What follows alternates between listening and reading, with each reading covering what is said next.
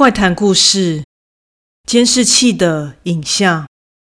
前几天，久违的和日理万机的母亲促膝长谈，说着说着，无意间就勾起了母亲的回忆。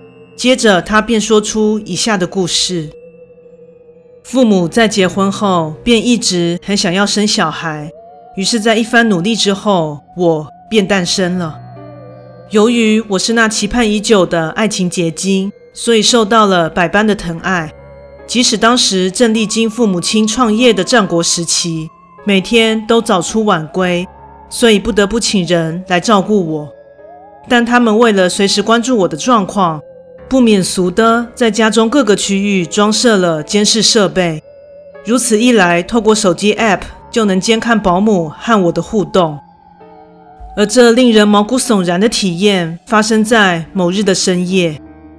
这天，母亲拖着疲惫的身体回到了家中。本已入睡的父亲闻声从床上爬起，两人稍微聊了一下后，母亲便洗了个澡，接着便走来婴儿房，打算查看一下我的睡姿。当他打开房门，便发现了异状。照理来说，帮佣太太在离开之前都会将家中稍微整理一遍，包括我的睡房。但此时映入眼帘的却是一片狼藉，不仅玩具散落一地，连窗帘都被拉开了一小条缝。看见此情状，母亲顿时产生了不好的预感，赶紧走来床边确认我的状况。但此时的我却安稳地熟睡在婴儿床上，似乎什么都没有发生过。当下松了一口气的她，在轻抚着我的背。同时，眼光扫到了放在一旁矮柜上其中一组监视镜头。这镜头是直接对着我的床，此时其位置也莫名的被移动了。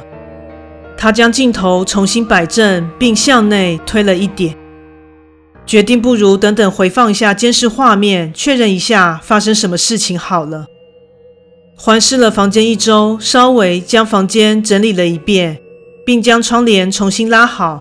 但让他感到有些违和的是，此时的窗户是被好好锁上的，表示帮佣太太离去前是有来过房间的，那没有理由不收拾一下才是。之后，母亲回到了卧房，便马上查看了今天家中所有监视器的录像，证实对方在打扫过家中环境，包括婴儿房后才离去的。也正好和回到家中的父亲打了个招呼，之后父亲就进去婴儿房查看，那时的房间还相当的整齐。期间父亲也没有触碰房内的物品，但就在他离开后，过了约一个钟头，房内所有的监视器镜头却断讯了一段时间，而当讯号再次回复之后，就呈现了一副混乱的模样。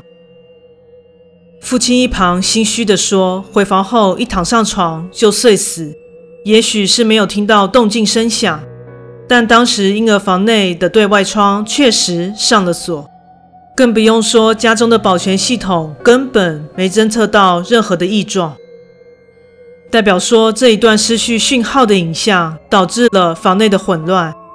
但在宛如密室的房内，若没有任何人员进出的话，是如何变成这副模样的呢？想到这里，他们俩始终无法理解。但由于没有任何实质的迹证表示有不明人士闯入家中，而我也一直在床上睡得香甜，所以他俩也决定不去想太多。加上明早还要继续奋斗，当晚也就赶紧睡了。不过，依然放心不下的母亲，就将对着床的那一台镜头和手机 App 保持连线，以便有任何奇怪的声音传出时，能够及时查看。而正值深夜时分，当父亲的打呼声传入母亲耳中的同时，也察觉到了一些不寻常的声响。那声音像是在活动时，身体摩擦到身边物件，发出像是“嘶嘶”的摩擦声。当下以为是我在翻身或是移动手脚时所发出来的，但他还是下意识地打开眼睛注视着荧幕，结果看到了让他难以置信的惊悚画面。捕捉到这画面的，正是对着婴儿床摆放在一旁矮柜上的镜头。一开始，除了声音之外，画面中皆无异状。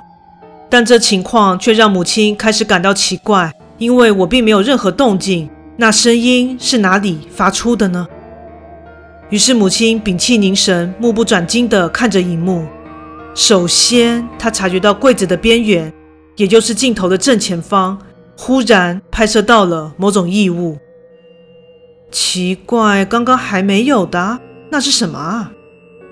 仔细一看，那像是一团黑色的纤维，而那一团不知是什么的东西，正缓缓地向上移动。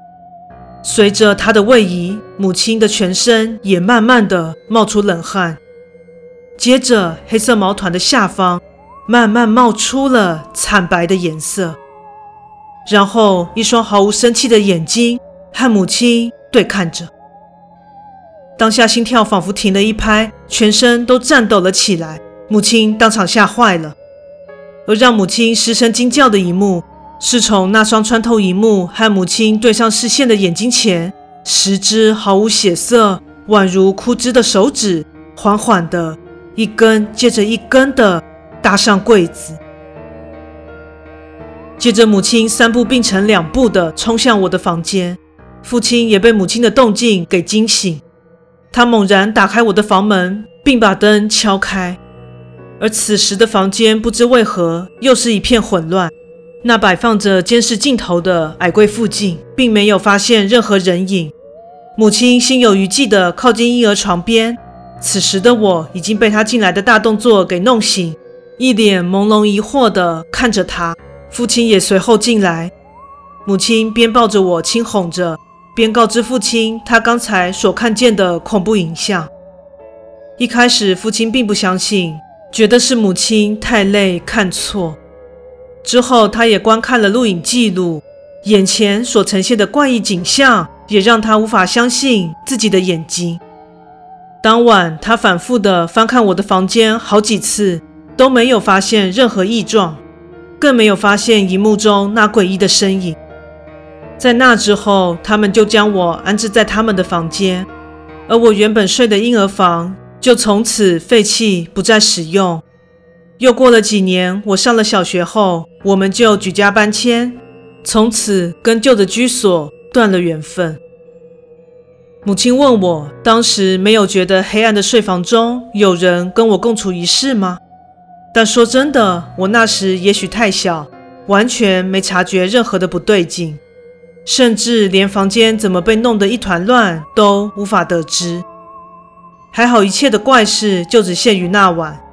而之后的生活，甚至直到搬入了新家，都没有发生类似的怪事。当下要求母亲让我观看那个录像，但因为记录设定只保留一个月，而我现在已经是高中生了，想当然，那惊悚片段早已与我无缘。不过现在想想，当时什么都没有看到，还真是件天大的好事，不然害怕灵异事件的我，肯定。会被吓死的。故事说完喽，感谢你的收听，诚挚欢迎订阅我的频道。若身边有喜欢恐怖灵异故事的朋友，也欢迎将本频道推荐给他们哦。